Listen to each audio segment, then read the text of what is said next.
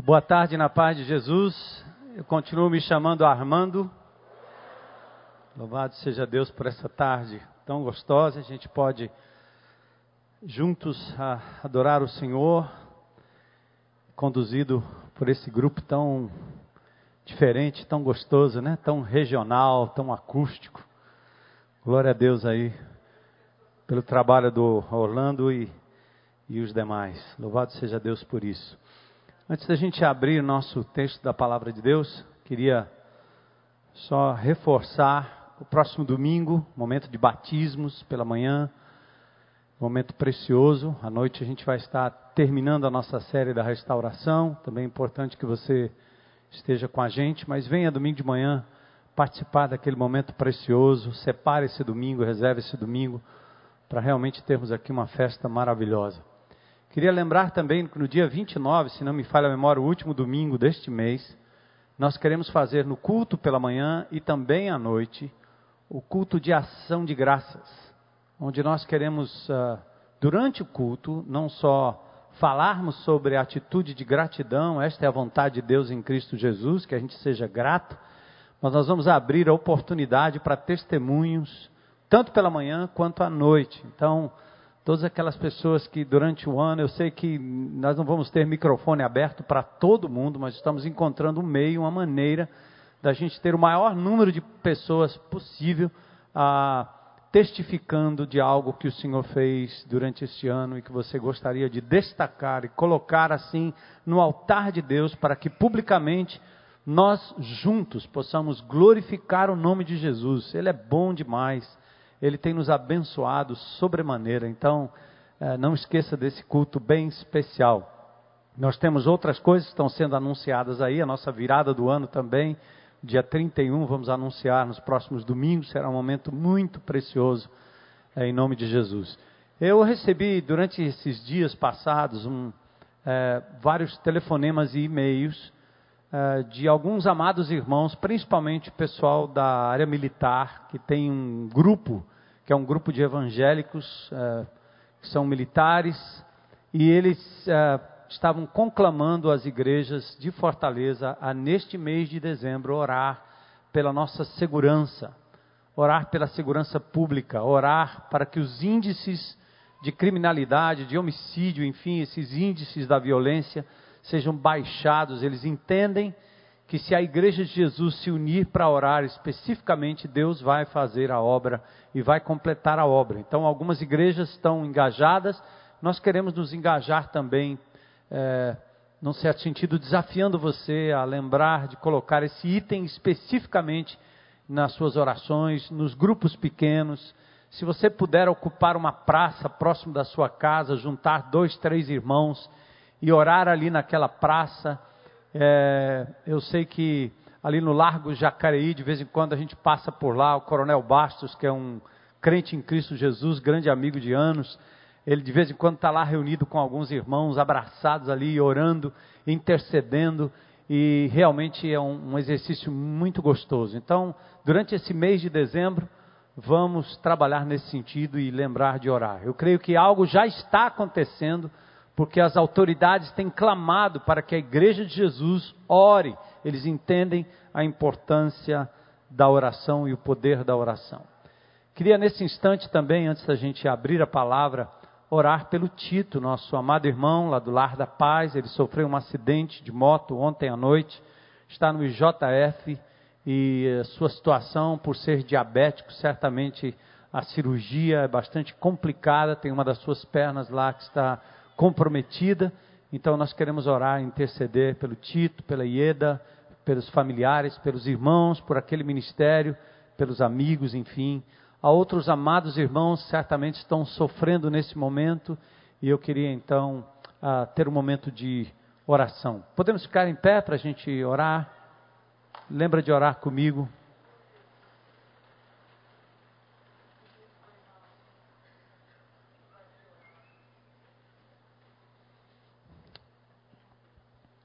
Deus eterno, Senhor presente aqui nesse lugar, Deus vivo e verdadeiro. Nós não temos aqui nesse lugar nenhuma estátua humana, nós não temos aqui, Senhor, nenhum ícone, nós não temos aqui nenhuma relíquia, nós temos a presença poderosa, invisível do Teu Espírito Santo em nós. E temos neste Espírito, Senhor, a certeza de que Jesus está no nosso meio. Ele hoje está à direita do Pai em majestade, mas ele disse que onde nós nos reunirmos, Senhor, em nome dele, ele estaria aqui no nosso meio através do seu Espírito. E por isso nós unimos os nossos corações agora, os nossos corações como igreja, Senhor, como irmandade, como família, Senhor, para clamar pela paz desta cidade, para clamar pela paz deste estado, a paz nesta nação, em nome de Jesus, Senhor. Oh Deus, nós te pedimos que o Senhor anule aquilo que as hostes infernais têm feito, Senhor, nesta cidade, ceifando vidas, Senhor, em nome de Jesus. Aplaca a ira, Senhor, do teu inimigo, amarra ele, Senhor, pela cruz de Jesus e pelo poder que há no nome de Jesus, Senhor. E faz com que as autoridades dessa cidade percebam que o povo de Deus está intervindo, que a tua paz chegou nessa cidade, Pai. Em nome de Jesus, nós te pedimos que os teus servos, por onde quer que andem, por onde quer que pisem, Senhor, possam orar intercedendo a oração da paz na tua paz nós teremos paz, Senhor. No teu amor nós veremos o amor transbordando na vida das pessoas. Então nós te pedimos, Senhor, intercede, Senhor, intercede, Senhor, intercede, Senhor. Ó Espírito Santo de Deus, completa aquilo que nós não sabemos nem pedir e nem falar, Senhor, diante do Pai eterno, em nome de Jesus, nós te pedimos intercessão por esta cidade, Senhor, na diminuição da violência, em nome de Jesus. Rogamos ainda, Senhor, pela falta de água neste estado, Senhor, e em outros estados do Nordeste, no interior, onde o gado já morre, Senhor, onde o gado tem que ser transportado, Senhor, onde a sobrevivência simples das pessoas começa a faltar. Oh, misericórdia, Jesus, misericórdia, e levanta o teu povo com consciência para não desperdiçar a água que bebe, para não desperdiçar o alimento que come, Senhor, mas faz-nos sensíveis àqueles que estão ao nosso redor. Levanta a tua igreja, Senhor, para que possamos juntos amenizar a dor deste povo. E nesta noite nós também pedimos pelo teu servo Tito, Senhor. Tem misericórdia dele, restaura a sua perna, Senhor. Tu sabes da fragilidade física do teu servo. Tu sabes o que estava acontecendo no coração dele, Senhor. Onde ele estava, por onde ele andava. O Senhor sabe, Jesus. E agora visita o teu servo lá no IJF, em nome de Jesus. E, ó Deus, faz a restauração plena e completa na vida do teu servo, Senhor. Que este momento seja um momento para a glória do teu nome. Traz consolo e conforto a Ieda, Senhor, a toda a sua família, a Amanda, Senhor, ao Tito Lucas, em nome de Jesus. Traz consolo, conforto e suprimento a eles, Pai. Nós te louvamos e te agradecemos, Deus de poder. Age esta noite, Senhor, poderosamente. Ensina-nos, Senhor, através da tua palavra. Nós rogamos pela tua presença presença santa em nosso meio, pela certeza de que tu és um Deus presente, nós oramos ao Senhor Deus em nome de Jesus. Amém. Amém. Aleluia. Podem sentar. Glória a Deus. Pode aplaudir o Senhor.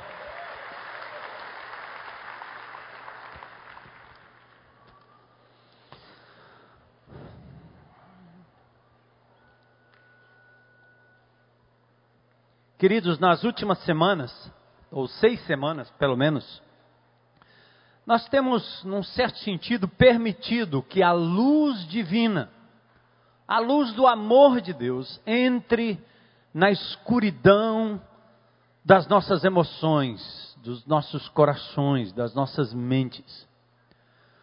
A restauração da qual nós temos falado aqui durante seis semanas, é uma espécie do rasgar do nosso coração, do abrir a sala escura e nos colocarmos absolutamente nus diante de Deus para dizer: Senhor, entra, vê o que há de mal em mim, veja quais são os meus maus hábitos, quais são minhas loucuras mais secretas, Senhor. Entra, admitimos que Tu és Deus, que nós não somos deuses Admitimos que tu és poderoso para nos ajudar a limpar, a sanar, a curar nossas feridas mais profundas. Entendemos que Deus não apenas existe, mas Ele é poderoso para intervir na nossa vida de forma poderosa. Entendemos que nós não somos Deus, por isso nós não temos força. Embora a linguagem pós-moderna diz que o homem tem potencial, tem poder em si mesmo, e esse positivismo maluco que acaba não resolvendo a vida de ninguém e curando ferida alguma é exatamente uma contrapartida daquilo que Deus tem dito na Sua palavra. Ou como diz, na verdade, o servo Josafá, em nós não há forças, mas nossos olhos estão postos em Ti.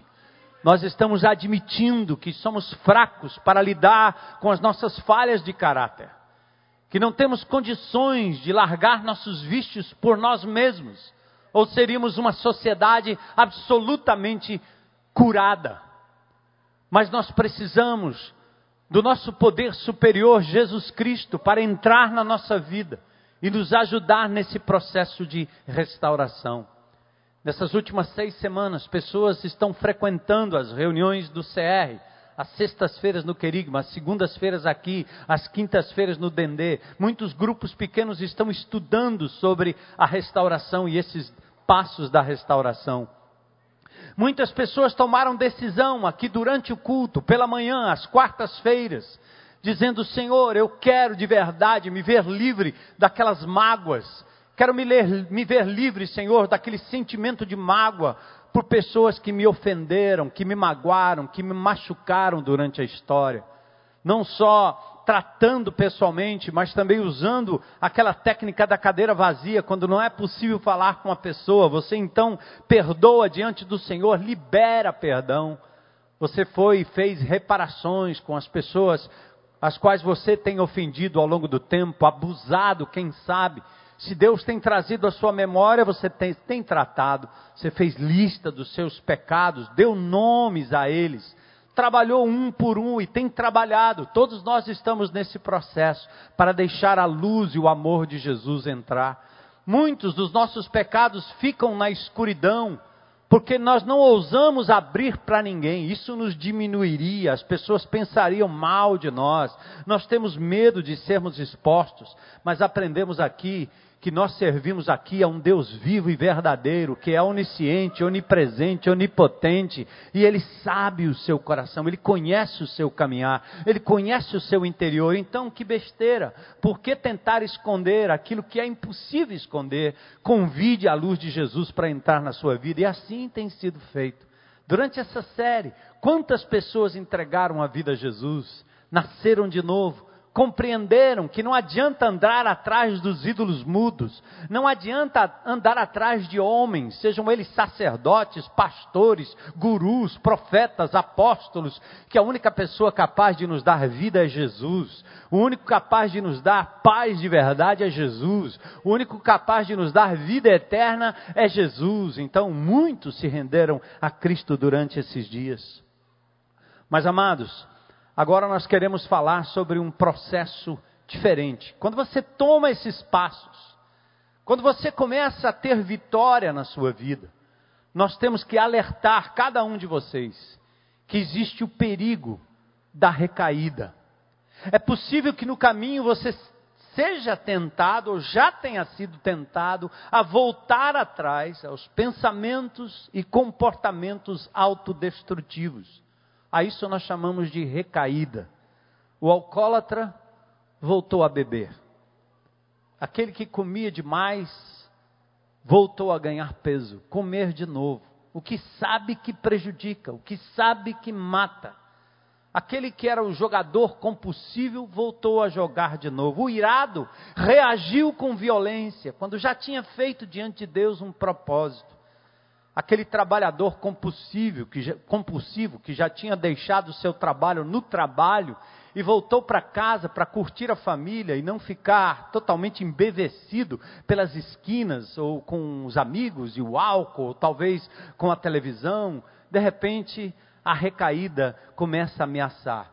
Isso porque todos nós temos a tendência de repetir os padrões antigos, passados, é muito fácil voltar às feridas antigas, aos velhos hábitos e vícios. Como já vimos, eles são confortáveis. Como já vimos, eles também fazem parte da nossa própria identidade. Quando nós os deixamos, parece que a gente perde a identidade. Ei, cadê aquele cara que era o machão, o irado, o indivíduo, aquele que bebia, aquele que tomava todos, aquele que fumava todas? Você já parece que não tem identidade quando você opta por fazer aquilo que é certo. Então, é, primeiro é preciso dizer assim e afirmar para vocês com clareza: nenhum ser humano é perfeito, só Jesus. Todos nós estamos no caminho da perfeição. E nem todo ser humano precisa viver atolado no pecado. Nem aquele que crê, que não crê em Jesus, pela graça divina, ele pratica o bem quanto mais aqueles que conhecem a Deus e têm o Espírito de Deus. A recaída, ela não é correta, mas ela é natural, ela é normal na vida de seres humanos. É tanto que Jesus providenciou isso, é tanto que Jesus diz que estende a mão, que não permite que você permaneça caído. É tanto que Jesus estende a mão a Pedro no momento de dúvida em que ele estava prestes a submergir o Senhor o testa de verdade, mas ao ver o seu servo submergindo, ele estende a mão e o traz de volta. A mesma coisa que Deus quer fazer com você. Não use isso como desculpa, mas saiba que é natural e que é normal. Me espanta na religiosidade evangélica os indivíduos que censuram as pessoas de todo jeito. Aliás, eu conheço alguns indivíduos que censuram, por exemplo, as filhas, as meninas, as adolescentes e as jovens, e as protegem com um furor e com um rigor tão grande, porque eles mesmos são os indivíduos maliciosos que, fora da família, mal usam essa ideia da relação e acabam abusando de meninas, de adolescentes. Então, o pai que é tão duro, tão, tão firme, tão é, protetivo, né, tão protetor da sua, da sua menina, às vezes ele está protegendo a menina das coisas que ele mesmo comete. Geralmente o indivíduo que é muito déspota, que é muito julgador, que está toda hora apontando o dedo e não admite que o outro venha a cair, é o indivíduo que esconde em si mesmo os seus erros, suas mazelas, que ninguém sabe, só Deus, e Deus sabe. Então nós não podemos, aqui no corpo de Cristo, termos esse tipo de postura. Nós temos que ter, ser como o Senhor. Quantas vezes, Senhor? Quantas vezes, Senhor, o perdão? Sete? Não, não. Setenta vezes sete. Se cair, você não ficará prostrado. Se você cair, o Senhor não permitirá que você se prostre, mas Ele diz que estará com você em todo tempo, em todo momento, em todo lugar. Por isso é importante você confiar na salvação em Cristo Jesus, não como o neopentecostalismo ensina, que as pessoas ganham e perdem a salvação. É uma forma de amedrontar as pessoas para que elas não errem. Porque se errar, perde a salvação e vai para o inferno não vai mais para o céu. Que salvação mais fajuta é essa? Que depende do homem e não depende de Deus. Quando o Senhor lhe restaura, você se torna filho e filha de Deus, e uma vez filho, filho para sempre. Ninguém pode nos arrebatar das mãos de Jesus. E o filho é disciplinado pelo pai, embora seja filho, porque não há pai que não ame e discipline o seu filho. Porque o pai que ama, disciplina o seu filho. E Deus faz isso com a gente também. Então, ponto um Ninguém perfeito nessa comunidade. Ponto 2. É possível que as pessoas recaiam. Óbvio que o prejuízo é só da pessoa que recai. É dolorido, é doloroso, é difícil, é complicado, mas é possível. E ao acontecer, o que é que nós temos que fazer? Ou como prevenir? É por isso que nós estamos então hoje falando acerca deste passo, que é o passo da manutenção. Primeiro eu gostaria que você entendesse mais ou menos como é que a recaída acontece. Toda recaída tem um processo bem previsível. É aquele gatilho que você diz assim, cara, eu sabia que isso ia acontecer. Eu sabia que isso iria acontecer. Tem uma sequência lógica, cronológica. Por isso eu quero que você entenda comigo este processo e como podemos evitar esse prejuízo essa queda. Reconheça os sinais da recaída. Primeiro, tudo começa com a complacência. Complacência é uma espécie de acomodação. Você vai se acomodando. Conseguiu vitória, viu a mão de Deus operando, foi capaz de negar o erro, deixar a bebida, deixar a droga, deixar a malícia, deixar a pornografia, parou de ver aqueles sites, mas de repente você começa com uma sensação do já ganhou. A síndrome de já ganhou, já ganhei.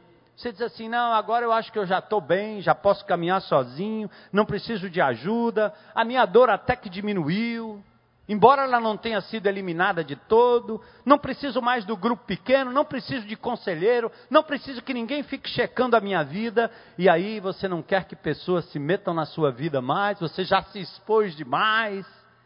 Então, a complacência é, na verdade, o primeiro sinal de recaída. O segundo é confusão mental. Você começa a ter uma espécie de confusão mental você diz, pensando bem, eu não estava tão mal assim. Tudo foi tão rápido. Talvez o meu problema não tenha sido tão grave, porque a vitória veio muito rápido. E você começa então a ter uma espécie de confusão mental, porque você minimiza o problema e gera uma confusão mental. A terceira etapa aí é quando você se move em direção àquilo que é comprometedor, o comprometimento. O que, que acontece? você se acha tão vitorioso, presunçosamente falando, que agora você pensa assim: bom, eu agora posso voltar àquela situação de risco. Aquilo que me colocou em apuros no início. Então você volta para o bar, volta para o shopping center, volta para a sorveteria, volta para o relacionamento, volta para o chocolate, volta para a internet, vai ver os mesmos sites achando que você é um super-homem, uma super-mulher e agora aquilo não vai lhe afetar mais. Você é como um viciado em apostas que diz assim: eu vou lá no bingo só para rever os amigos. Ou como aquele alcoólatra que diz: não, cara, eu agora estou bem, vou voltar lá no bar só para visitar meus velhos colegas de cachaça. Dá não, amigo. Este é um dos passos para a recaída. E finalmente vem a catástrofe. Qual é a catástrofe? É quando você volta ao velho hábito. Oh, rapaz, tome só uma. Ah, eu já fui restaurado, agora eu estou bem, só por hoje, só por hoje eu estou limpo. Aí o cara pensa, só por hoje eu vou beber. Ele acha que amanhã ele não vai querer de novo. E finalmente vem a catástrofe. Confuso, exposto ao perigo, vem a recaída, que é só uma questão de tempo. A antiga amargura volta, a crise de ira volta, o trago, o gole, a mentira, a sensualidade, a roupa, a saída, as pessoas, a conversa, o olhar, enfim, você começa a entrar de novo naquela espiral como se tudo desmoronasse outra vez. A catástrofe não se define pelo ato de beber de novo, ou de fumar de novo, ou de ver a cena pornográfica na tela. A catástrofe começa de uma outra forma. Eu quero que você entenda o porquê da recaída, como acontece de verdade, o que pode causar esse retrocesso, que não é só o ato em si, a coisa começa bem antes, na sua predisposição. Você bobeou, complacência, você bobeou, autossuficiência, e aí vai, vem a recaída. O que pode causar um retrocesso na minha vida e na sua vida? Primeiro, você voltar a usar a força de vontade. Gálatas 3,3, o apóstolo Paulo diz assim: Como é que vocês conseguem ter tão pouco juízo? Vocês começaram a vida cristã pelo poder do Espírito de Deus. Mas agora vocês querem ir ao fim ou até o fim pelas suas próprias forças. Essa, essa coisa do humanismo que acontece no nosso meio, esse positivismo, desses cursos que ficam dizendo que você pode, que você pode, que você pode, que você pode, que você é o cara, que você é que faz por onde, eu é que faço por onde, você é que tem que querer, você é que tem o poder. E na verdade você se senta na cadeira de Deus presunçosamente e começa então o processo de queda quando você acha que a vitória dependeu da sua própria força. No passo 1 um, você reconhecia que não, não é Deus. Você não era Deus. Você não é Deus. Então o que que deu agora que você está achando que é na sua própria força que você vai conseguir se manter? Zacarias 4,6 diz: Não é pela força nem pelo poder que vocês vencerão, será pelo meu espírito. Vocês, embora poucos, embora fracos, vencerão, mas pelo meu espírito. Presta atenção nas histórias bíblicas. Deus sempre usou coisas frágeis para que através do seu poder fossem vencidas as barreiras e as fortalezas. E depois a lógica humana diria assim: como pode um povo tão pequeno vencer um exército tão grande? Como pode um jovem tão frágil, tão pequeno, pastorzinho, vencer um gigante? Como pode um povo com panelas e, e, e flautas e, e, trompetes, de repente fazer um muro cair? Como pôde um galileu simples, que não tinha onde reclinar a cabeça, fazer o que ele fez.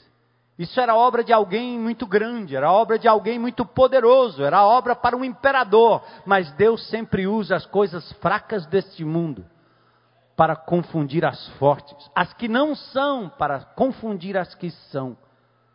Então preste atenção, meu amado. Inverta essa lógica diabólica e humanista, secularista. Fica dizendo que você pode tudo. Quando você é fraco, quando você se sente fraco, quando você se humilha, é aí que Deus age, é aí que Deus lhe exalta, é aí que Deus lhe fortalece. E a glória, quando a conquista for feita, será assim: só Deus poderia ter feito isso. Amém? Só Deus, só Deus. Pode aplaudir o Senhor. Te louvamos, Senhor. Então não volte a usar a sua força de vontade, fuja dela. Ignorar alguns dos passos é outra causa do retrocesso. Você olha para os passos e diz assim: ah, tem uns aí que não dá não. Esse negócio de falar com o pessoal, não vou não. Ou então essa coisa de fazer lista dos meus pecados, estou fora. Melhor generalizar. São tantos que Deus sabe e acabou.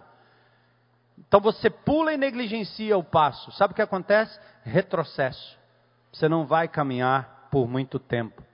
A Bíblia diz: vocês estavam indo tão bem, Gálatas 5, 7. Quem convenceu vocês a deixarem de seguir a verdade? Cara, você estava indo tão bem. Por que, que veio essa sensação de que você não precisa mais seguir os passos da restauração? São bíblicos, são simples. Passos de adoração, passos de perdão, passos de confissão, passos de reafirmação, Embora a gente esteja fazendo isso de forma tópica, ou seja, tratando em tópicos, meu amado, todos esses passos são embasados em palavra de Deus. Não negligencie nenhum passo. Os presídios de Fortaleza, o manicômio, os presídios de adultos, as casas de recuperação de jovens, a casa de recuperação de recuperação de adictos, estão seguindo os doze passos, o reciclando vidas, seguindo os doze passos. O grão de mostarda, seguindo o reciclando os doze passos, aliás. Todos eles estão fazendo isso. Por que é que você não vai seguir cada passo, sabendo das suas limitações, sabendo que você de fato precisa de restauração? Então, outra coisa que pode causar, causar retrocesso é tentar restaurar-se sem apoio. É mais ou menos aquela da a coisa da, do primeiro tópico aqui, na sua própria força de vontade. Ou seja, é quando você diz assim: eu não preciso de ninguém, eu não preciso de grupo pequeno, eu não preciso me expor, eu não preciso de pessoas, eu não preciso de conselheiro, eu não preciso de amigo, eu não preciso de parceiro de oração. Meu amigo, Deus diz em Eclesiastes 4, 9 a 10: duas pessoas juntas podem lucrar muito mais do que uma sozinha, porque o seu trabalho vai render mais. Se uma delas cair, a outra ajuda a levantar-se, mas o homem sozinho, quando cai, está em má situação. O pecado te leva ao isolamento, a se manter distante da comunidade. E vocês sabem que a igreja de Jesus se reúne aqui no grande ajuntamento, e nós não conhecemos muito da sua vida. Mas esta igreja aqui se reúne de casa em casa, de casa em casa. Se você está num grupo pequeno, como eu vi hoje pela manhã, a Ritaz e o Daniel apresentando o Daniel filho, uma mulher que era é, mulher de programa na beira-mar, um outro homem que era, como Daniel, era um, um, um, um indivíduo que era um traficante, era uma pessoa que fornecia drogas, que tinha pessoas drogadas sob o seu comando, os catadores de reciclados em Fortaleza. Ele entrega a vida a Jesus.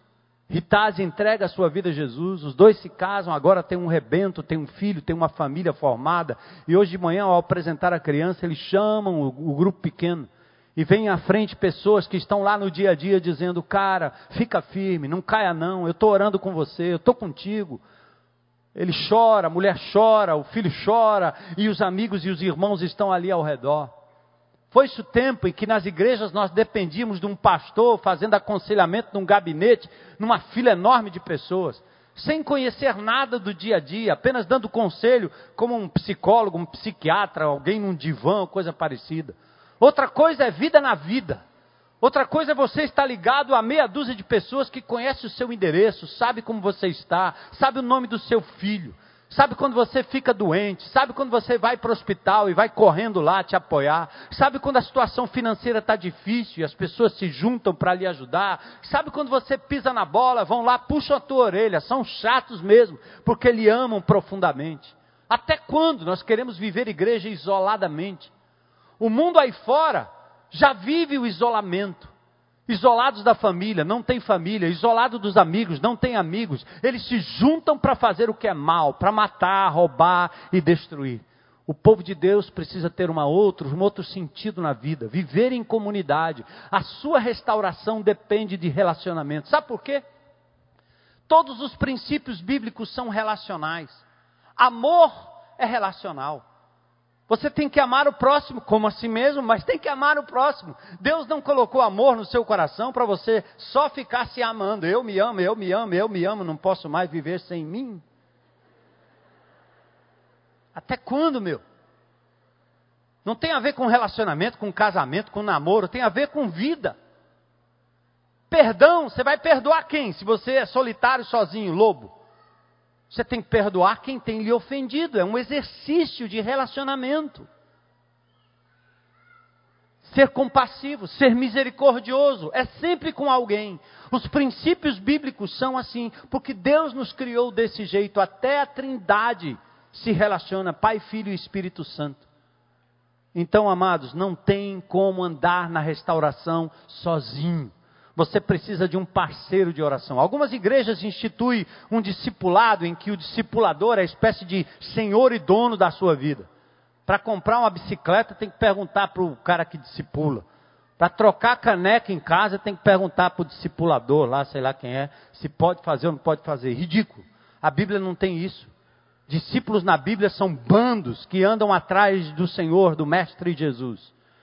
Mas nós temos na palavra de Deus a ideia de que você deve amar uns aos outros, cuidar uns dos outros, aconselhar uns aos outros, ou seja, você precisa se relacionar.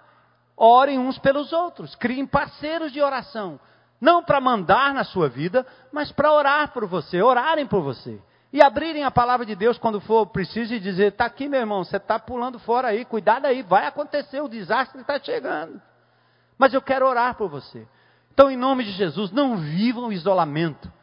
Nós nos reunimos aqui para celebração, para sermos impulsionados, motivados pela palavra, mas você precisa de um grupo pequeno. E se você não achou um, comece um na sua casa. Junte meia dúzia de pessoas não crentes na sua redondeza e comece um grupo pequeno. E abra logo e rasgue o coração. Diga que você é um adicto, diga que você é um dependente de Deus, diga que você está lutando com algumas coisas e comece a abrir a palavra de Deus e falar da graça de Jesus que tem lhe transformado e lhe sustentado. Eles vão ter abertura para abrir também suas vidas. E você começa um grupo pequeno rapidinho na sua casa. Não fica dependendo da meia dúzia de irmãos que querem ficar como grupo o resto da vida e deixar as pessoas aí fora sem um lugar para entrar, sem um caminho, sem uma porta.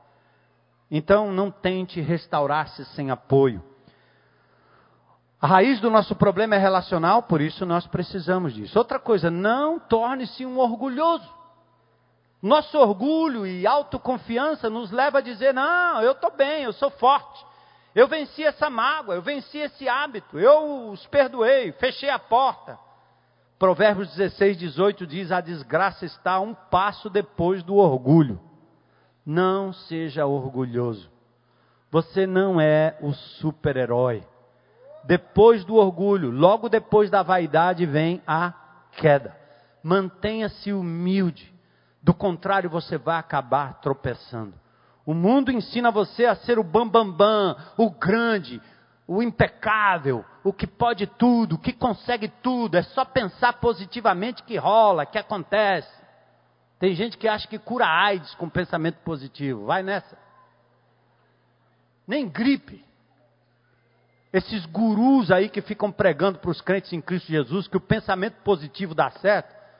São os caras que mandam você ir para casa e colocar uma foto de uma Ferrari lá na frente, fica mentalizando que a Ferrari vai baixar qualquer hora. O Papai Noel vai jogar pela chaminé da tua casa. Ridículo. Jesus nunca ensinou isso, nunca mostrou isso. Mostrou que você deve trabalhar com afinco, com fidelidade, como ao Senhor.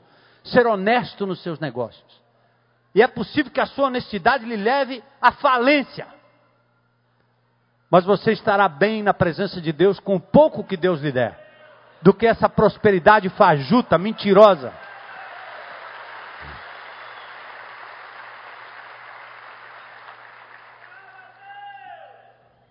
Não torne-se um orgulhoso. Outro orgulho, pior, é a tendência de culpar os outros. O orgulho sempre nos leva a colocar a culpa no outro. Foi ela. Foi ele que fez isso. Se o senhor conhecesse a minha mulher, ah, meu marido então, meu filho, meu pai, meu patrão, meu não sei o que, aí você começa. 1 Coríntios 10, 12 diz assim: aquele que julga estar firme, cuide para que não caia. Você, cada um dará conta de si mesmo a Deus. Geralmente a mesma área em que você pensa que é mais forte é aquela que você menos protege. E aí você cai. Cuide-se. O segredo para uma restauração duradoura é viver com humildade. Só pela tua graça, Jesus. Ela é a melhor proteção contra o retrocesso. A pessoa orgulhosa pensa que ela é perfeita. Ela diz: Estou com tudo. Mas a humilde pensa: Não sou perfeito, estou em busca da perfeição se sabe que não é perfeito, você vive num estado constante de humildade em sua vida e esta é a melhor proteção contra a queda. Então, como prevenir o retrocesso? Como eu posso prevenir o retrocesso? A resposta é manutenção, amigo. Tudo precisa de manutenção. Havia aquele eletrodoméstico que você deixa arrebentar? Aquele carro que você usa, usa, usa, usa, não faz revisão, não faz nada, depois pifa e quando pifa, pifa mesmo. Porque você não dá manutenção. Você não joga óleo na engrenagem, você não troca o óleo, você não dá manutenção, você não aperta. Tudo vai se desconjuntando com o tempo, até seu corpo. Você usa, usa, usa, usa, usa e não dá manutenção, não para, não pausa, não descansa, não se aquieta, põe lixo para dentro da boca, e o lixo sai, o lixo entra. Ou o lixo entra, ou o lixo sai. E você vai se acabando. Há o segredo para manutenção, na verdade, o que pode evitar o retrocesso é exatamente a manutenção, esse passo da manutenção. Passo 7 é o passo da manutenção, que diz assim, ó: reservo diariamente um tempo com Deus para autoavaliação, leitura da palavra e oração, a fim de conhecer a Deus e conhecer a Sua vontade para a minha vida e obter a força para segui-la. Isso aí está baseado num, num verso eh, em Marcos que traduz o que Jesus disse. Jesus disse, presta atenção.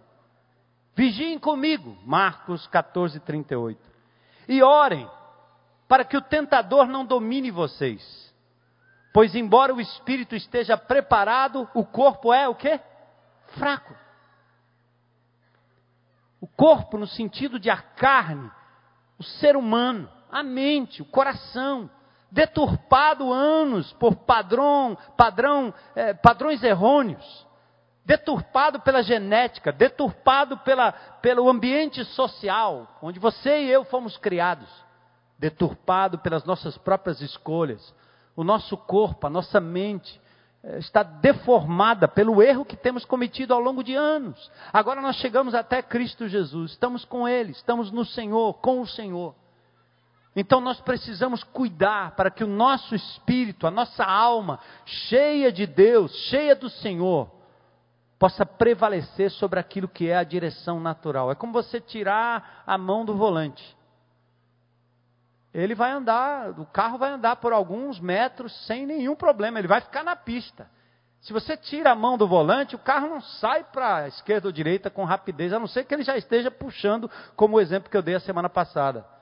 Mas o problema é o seguinte: se você mantiver as mãos fora do volante, amigo, vai bater, vai quebrar.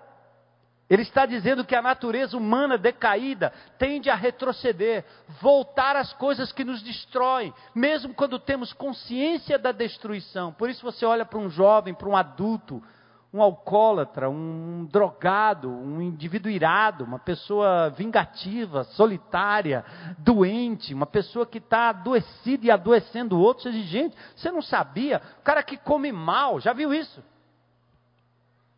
A comida é só um exemplo.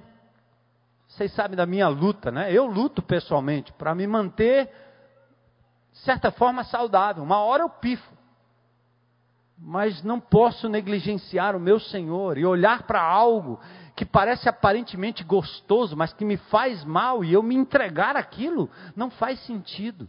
É uma agressão contra o meu corpo, contra o corpo que é templo do Espírito. Eu não posso, eu não devo.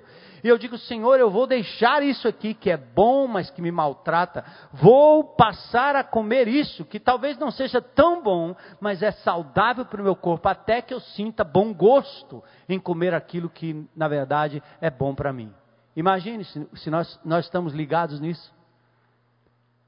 E se a nossa boca tem essa dificuldade, imagine o nosso espírito com as coisas de Deus, irmãos. Como é difícil. Até porque o mundo conspira contra a gente, é ou não é? Tudo que você come tem açúcar ou sal demais. Crianças comem aquelas porcarias, não é por causa da porcaria, que aquilo não tem nada a não ser sal. E os pais dão sal. Tome aí, meu filho. É para calar a boca. Cala a boca, tome. Nenhum pai vai dar uma cenoura para o menino calar a boca. Porque ele vai chorar mais. Mas o que é melhor? A cenoura ou o xilito, xilito, sei lá o que é? Sem nem o nome. Ah, isso aqui mata, mas o menino cala a boca. Fica quietinho, beleza. Uhum. Assim são os nossos maus hábitos, assim são os nossos pecados. Eles nos fazem mal, mas nós temos a tendência de ir por aquilo que dá prazer momentâneo, por aquilo que te faz sentir o super-homem, a super-mulher, por aquilo que te faz ter um gozo aparente, momentâneo, não interessa. Você não quer esperar, você não quer parar, você não quer ter relação normal com a sua parceira, o seu parceiro, seu cônjuge, você não quer. Porque o negócio é ter aquela coisa maluca, bagunçada, cheia de cachaça, que ninguém sabe o que aconteceu depois de, um, de uma noite no motel, seja lá onde for. Aquelas aberrações que nós estamos vendo hoje na nossa sociedade. Por quê? O prazer é o centro, o homem é o centro, não é o Senhor Jesus. Quer prevenir o retrocesso? Cuidado. Você precisa do passo de manutenção. Três ferramentas para manutenção. Primeiro, avalie. Faça uma avaliação. Está chegando o final do ano, tá bom? Avalie.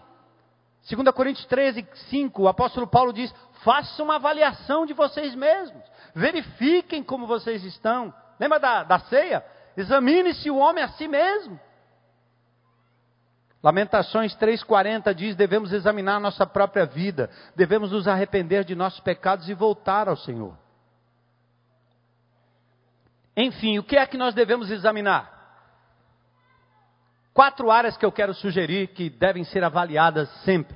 Primeiro, avalie o seu físico. Avalie o seu corpo. Templo do espírito. Faz parte de um cristianismo integral. Seus músculos estão tensos, Você tem uma dor de cabeça ou dor nas costas, seu corpo é um termômetro, uma luz de advertência, mostrando que tem algo errado com você. Você vai encher a cara de remédio e não vai lidar com a causa?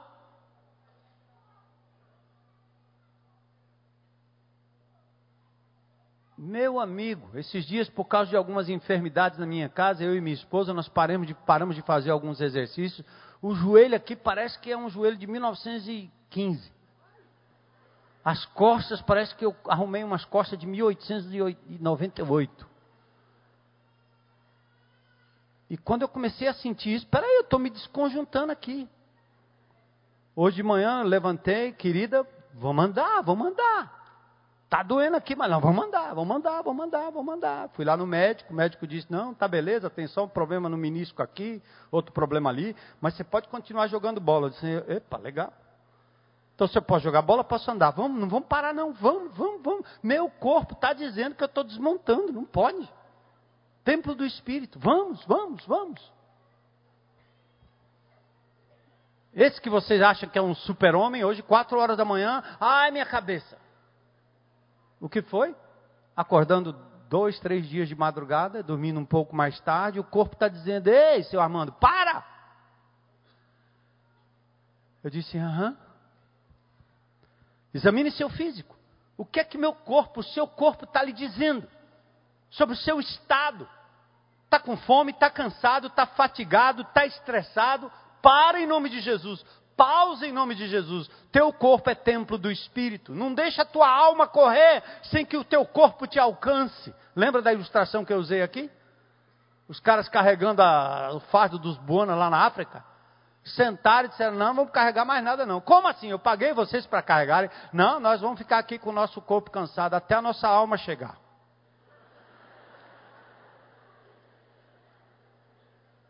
Quando a nossa alma chegar, aí, aí nós vamos. Pode me matar, mas eu não saio daqui. Então examine o seu emocional. O que, é que você está sentindo? Você está permitindo que suas emoções venham à tona? Você está reprimindo suas emoções? Você está engolindo as coisas? Não tem com quem compartilhar? Você está ferido, mas não admite falar da ferida, dos seus sentimentos? Examine seu coração. Você está magoado, está exausto, está com medo, está com raiva, está irado, está isolado. Você sabia que na palavra de Deus, Deus olha para Elias que diz assim: Eu quero morrer. E Deus fala com ele: Ei, Elias, o que é está acontecendo? Eu quero morrer. Ei, Elias. Jonas, lembra de Jonas? Deus diz assim: É justo o que você está dizendo, rapaz? Então Deus é tão carinhoso que quando você está aperreado, Ele quer te ouvir. Fala com Ele. Deixa Ele falar com você, te trazer consolo e conforto através da palavra, através dos irmãos. Mas examine suas emoções, examine suas relações. Tem pessoas que estão trazendo dissabor para a sua vida. Você está zangado com alguém? Tem algum relacionamento quebrado?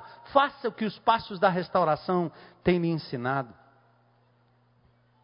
Ou então, olhe para o ponto de vista espiritual. Você está dependendo de Deus, momento a momento, 24 horas por dia.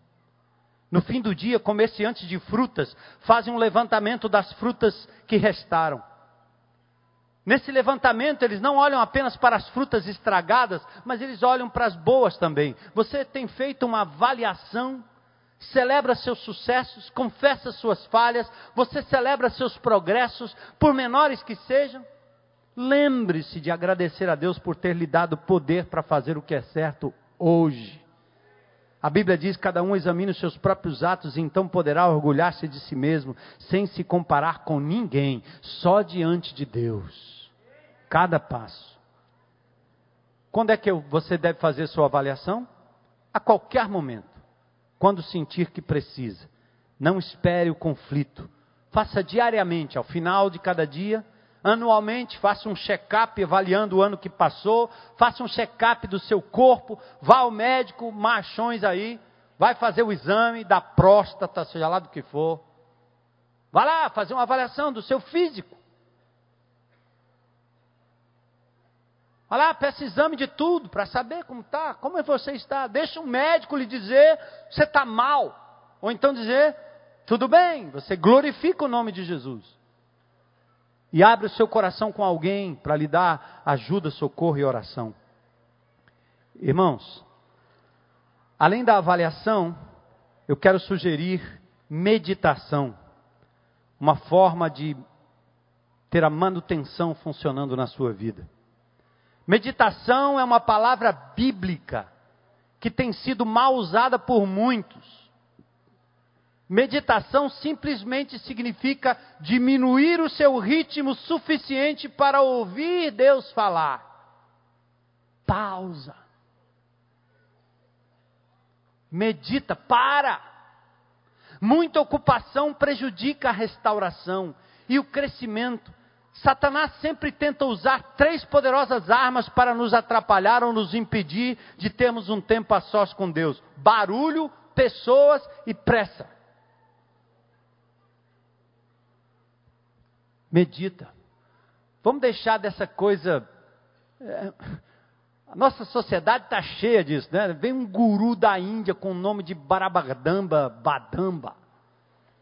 O cara não consegue resolver os problemas dele lá na Índia, as castas morrendo lá, gente comendo barata, rato, adorando vaca, tomando banho num rio nojento e sujo.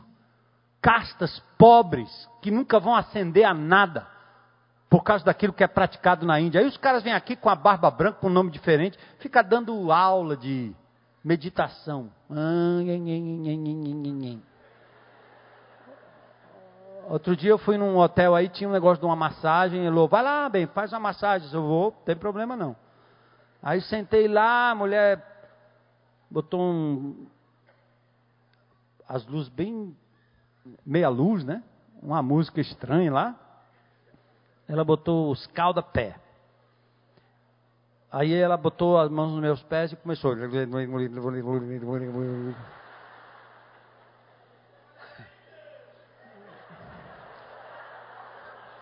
Eu disse, minha senhora, tenho duas coisas que eu preciso lhe dizer. Primeiro que esses pés aqui são grossos, ele pisa no chão.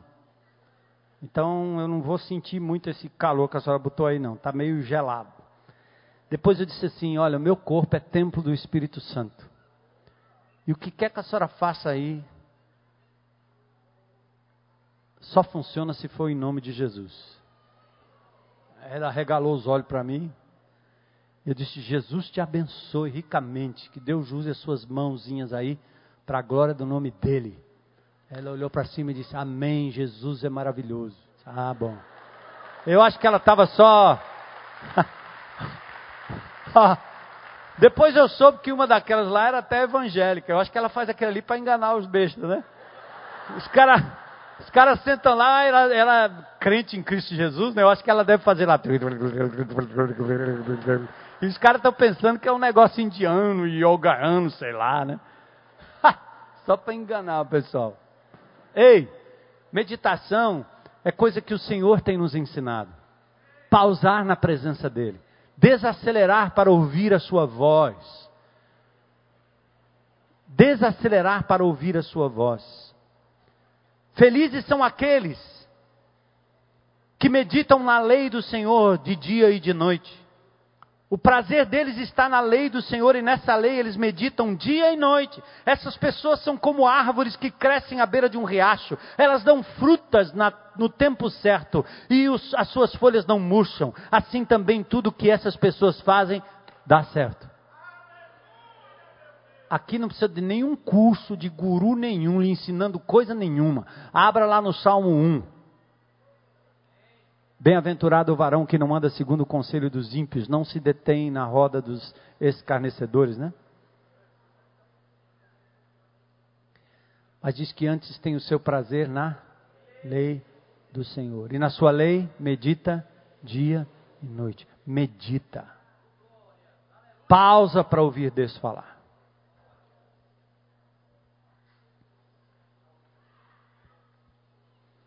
A chave para o crescimento é ter raízes aprofundadas na palavra de Deus. E a maneira que as raízes se aprofundam na palavra de Deus é através da meditação. Meditação é quando você pensa seriamente acerca do que você lê na Bíblia e pensa no que isso significa para a sua vida. É quando você diz assim: como eu posso aplicar isso?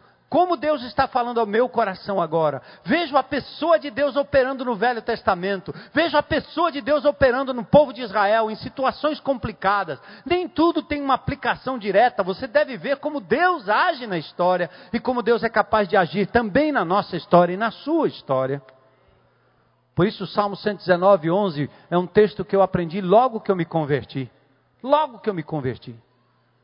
Apesar de um bocado de coisa que eu fiz errado logo no começo, como novo convertido, abusado, cheio de coisa, ler a palavra de Deus rápido, talvez um ano eu li a Bíblia assim umas três vezes. Li, li, li, li, li, li, li, li a Bíblia.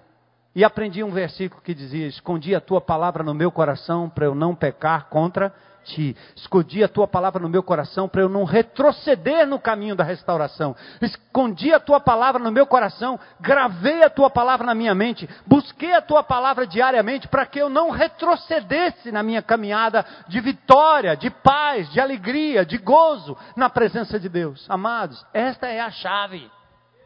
Esta é a chave. Conhecer a palavra de Deus me ajuda a não pecar contra Deus, a não recair.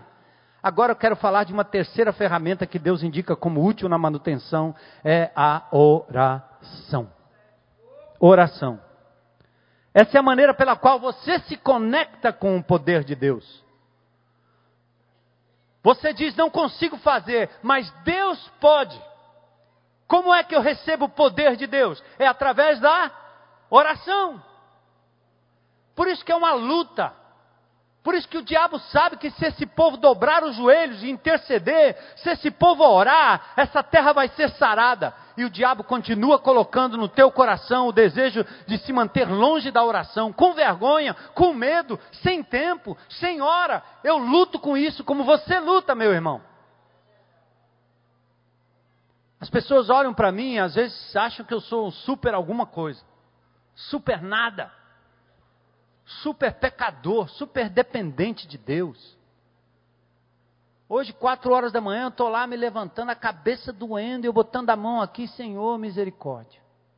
Eu era para vir aqui bem cedinho, cinco horas da manhã, para um evento aqui com os meninos. Eu disse, não posso. Mandei um recadinho dizendo, não tenho como, minha cabeça está doendo. E eu estou ali, frágil, dizendo, meu Deus, como será esse dia? Primeira coisa, quando começou a passar, eu pufa, de joelho no chão. É assim que eu levanto todos os dias. Joelho no chão. Forçado. Às vezes eu não quero. Às vezes eu quero, às vezes é prazer, às vezes é deleite, às vezes não é, mas não interessa. Eu preciso de Deus. Eu preciso estar na presença dele. Por que é que você acha que não precisa? Se Jesus orou tantas vezes, Deus que se fez gente perfeito em tudo, e ele assim mesmo orava de madrugada, todo o tempo, todos os dias. Não estou falando dessas, dessas desses aventuras, desses ajuntamentos de oração para acontecer aquilo que nem sempre está na agenda de Deus. Estou falando da sua oração pessoal. Fecha a tua porta. Deixa Deus ouvir aquilo que no secreto você é e aquilo que você fala com Ele. Esse é o passo de manutenção. Essa é a maneira de você não retroceder. Corre de manhã na presença de Jesus. E logo depois que eu passei um tempo em oração, o estômago começa a roncar. E minha mulher disse, amor, o que, é que nós vamos tomar, comer hoje? Eu disse, o quê? Ah, um mamãozinho, corta lá um mamãozinho que eu estou chegando. E quando eu ia saindo para comer o mamãozinho, que o estômago estava roncando, eu me lembrei, opa! Opa! Nem só de pão ou mamão viverá o homem. Mas de toda palavra que vem da boca de Deus. Voltei para o quarto rapidinho, abri ali o texto da palavra de Deus e fui me deleitar em coisas que eu li hoje, que eu digo, Jesus, que maravilha! Confirmação da tua vontade, confirmação do meu chamado, confirmação de que eu devo continuar pregando a tua palavra, mesmo que o povo me mate, mesmo que alguma coisa aconteça, mesmo que não ouçam, quer deixem de ouvir, não interessa. Eu vou pregar a tua palavra e o teu nome, Senhor. Glórias a ti, hoje de manhã. Uh! E aí? Você olha para mim, ah, o cara aí deve ter uma intimidade com Deus, ó. Queria que ele orasse por mim, que ele me abençoasse, botasse a mão na minha cabeça. Sai para lá, meu irmão. Põe a mão na minha. Vem orar por mim. Eu estou carente, precisando de oração. Ore por mim, meu irmão. Porque nós somos todos frágeis e dependentes de Deus. A única coisa que eu posso dizer para vocês, olha o caminho aí. Eu tenho que me forçar a fazer aquilo que Deus quer. Primeiro, falar com Ele oração, pedir graça, poder, sabedoria. Ele diz que dá, não lance rosto. Em segundo lugar, eu tenho que correr para a palavra dele antes que eu bote qualquer coisa na minha boca. Tua palavra no meu coração. E assim, esse é o passo da manutenção. Amém? Vamos ouvir agora a história do Marcelo, vai compartilhar conosco como Deus o tem ajudado a manter-se na restauração e a gente retorna para orar em um momento precioso um chamado divino para a nossa decisão hoje à noite. Bezerra e Marcelo.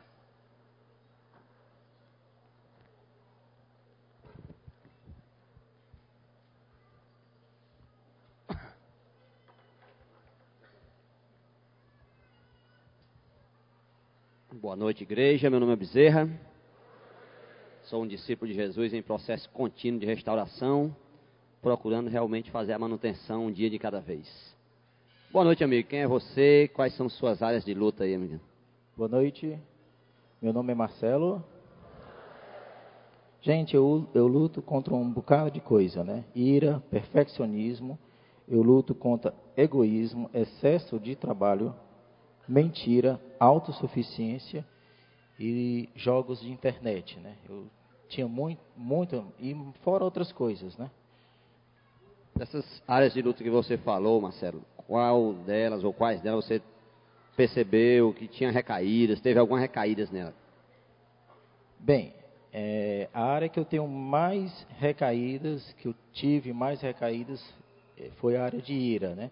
Eu sempre fui uma pessoa muito irada, sempre uma pessoa muito autossuficiente, não aceitava ajuda de ninguém, não aceitava que ninguém desse palpite na minha família, na minha vida, no meu trabalho. Então eu sempre tive muita dificuldade com a ira. E era a maneira que eu me defendia, né? Eu partia para frente, né? Então eu era irado e não aceitava a opinião de ninguém definitivamente, né? E e aí aconteceu algumas coisas, né, Bezerra? é, olhando para esse lado da ira, quem mais era prejudicado com isso? É, assim, eu sou irado não para o Valdo, né? Eu não sou irado para você, Bezerra, nem para o Armando, nem para o Daniel, nem para quem quer que seja, né?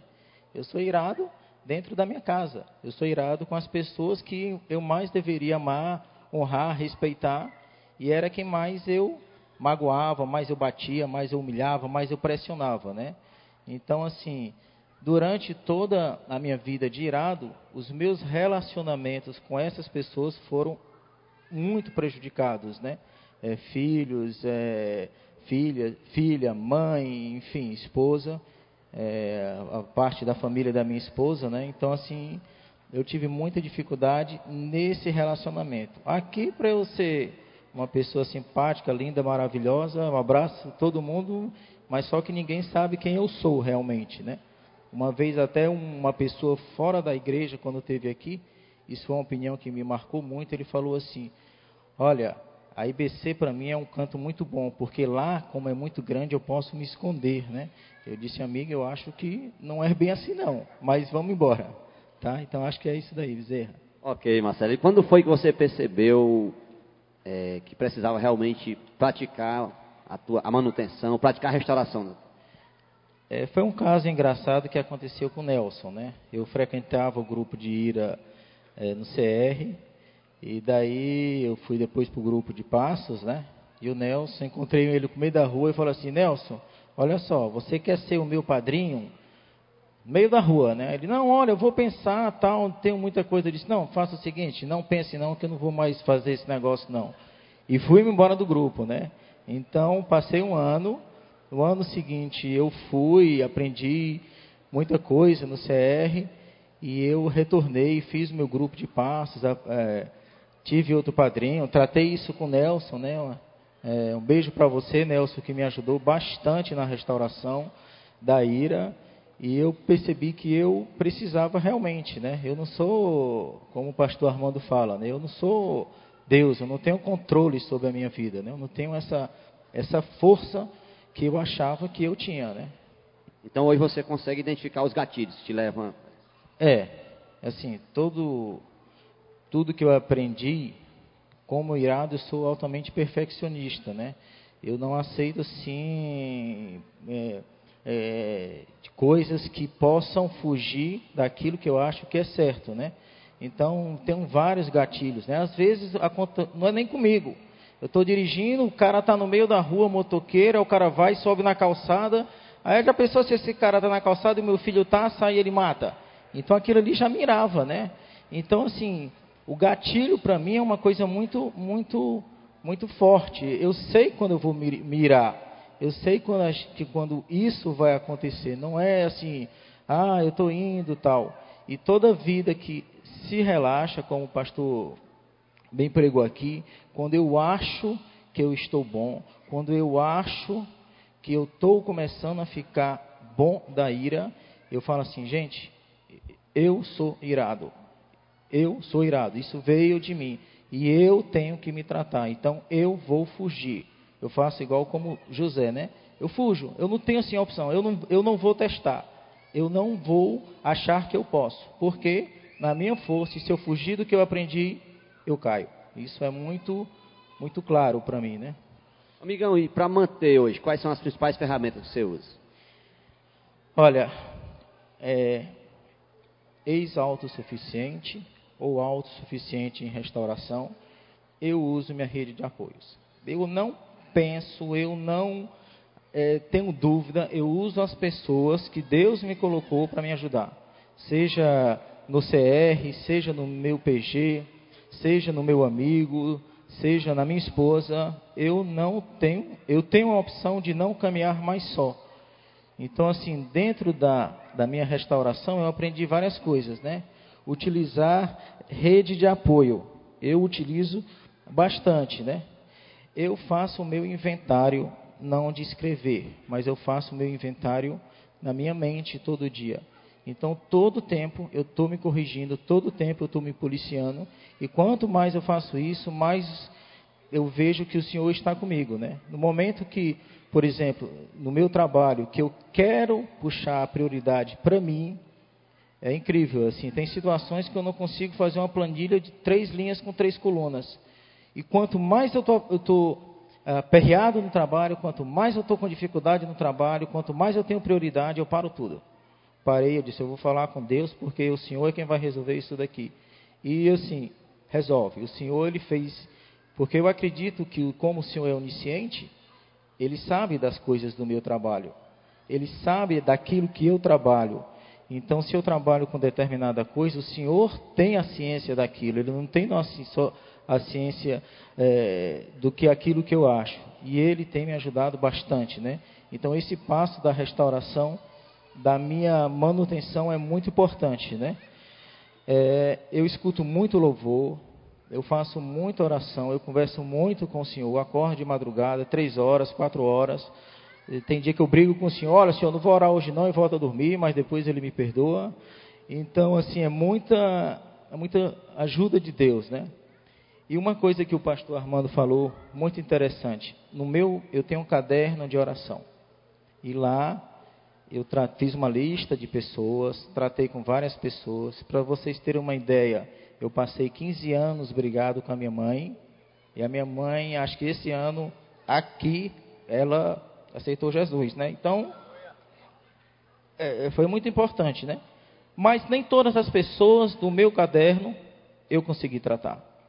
Porque eu sou irado, ao mesmo tempo eu sou frouxo. Eu sou irado para bater, mas eu sou frouxo para pedir perdão. Então, algumas pessoas fora da igreja, fora da igreja, vieram me pedir perdão porque elas estavam no Eu tenho certeza que o Senhor tratou no coração delas e elas vieram me pedir perdão, né? Então acho que isso foi uma coisa muito importante. Eu mantenho sempre acesa, sempre o Senhor, sempre a Bíblia, sempre o meu grupo de apoio. E com a família, amigão, como é que está hoje para a gente fechar? eu instituí um estilo de vida dentro da minha família. Muito simples. Eu não posso tratar ninguém dentro da minha família pior do que eu trato fora da minha família. Então, eu não posso tratar o Valdo melhor do, ou o filho do Valdo, o Davi. Eu não posso tratar o Davi, filho do Valdo, melhor do que eu trato meu filho Paulo. Não posso. Eu não posso tratar uma criança no GF, que eu sirvo no GF, melhor do que eu trato meu filho Diego. Então isso me ajuda na manutenção da minha ira. Eu não posso tratar uma pessoa no PG, ou um casal, ou estar tá conversando com um casal e a mulher, eu não posso tratar melhor do que eu trato a minha esposa. A minha esposa, ela é minha prioridade, ela sabe disso e assim, seria uma coisa inconsequente eu fazer isso, né? Se eu pudesse citar um capítulo da Bíblia, a tempo? Eu citaria capítulo 23 de Mateus, né? Não, é, hoje se falou muito em cego, vocês não somos mais cegos, realmente nós somos, porque nós temos a palavra do Senhor, mas eu não queria que o Senhor me encontrasse e falasse assim para mim, cego, insensato, hipócrita, você é uma vibra, eu não quero isso para mim. Então, assim, eu luto com a manutenção pelo Senhor e para o Senhor. Ok, obrigado, Marcelo.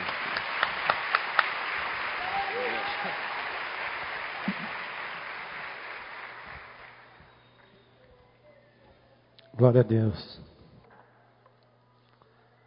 A gente vê os dramas e como é possível, né? Ser, sermos vitoriosos em Cristo Jesus. Quero convidar você, meu irmão, à luz de tudo que você ouvir, antes da gente sair daqui, com tranquilidade, a orar um minuto, apenas dizendo: Senhor, eu quero continuar no caminho da restauração.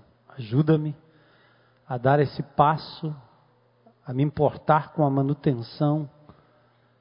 Não me permita, não me deixa ser orgulhoso, complacente. Me ajuda, Senhor, a me agarrar em Ti a cada dia. Eu quero avaliar como eu estou sempre.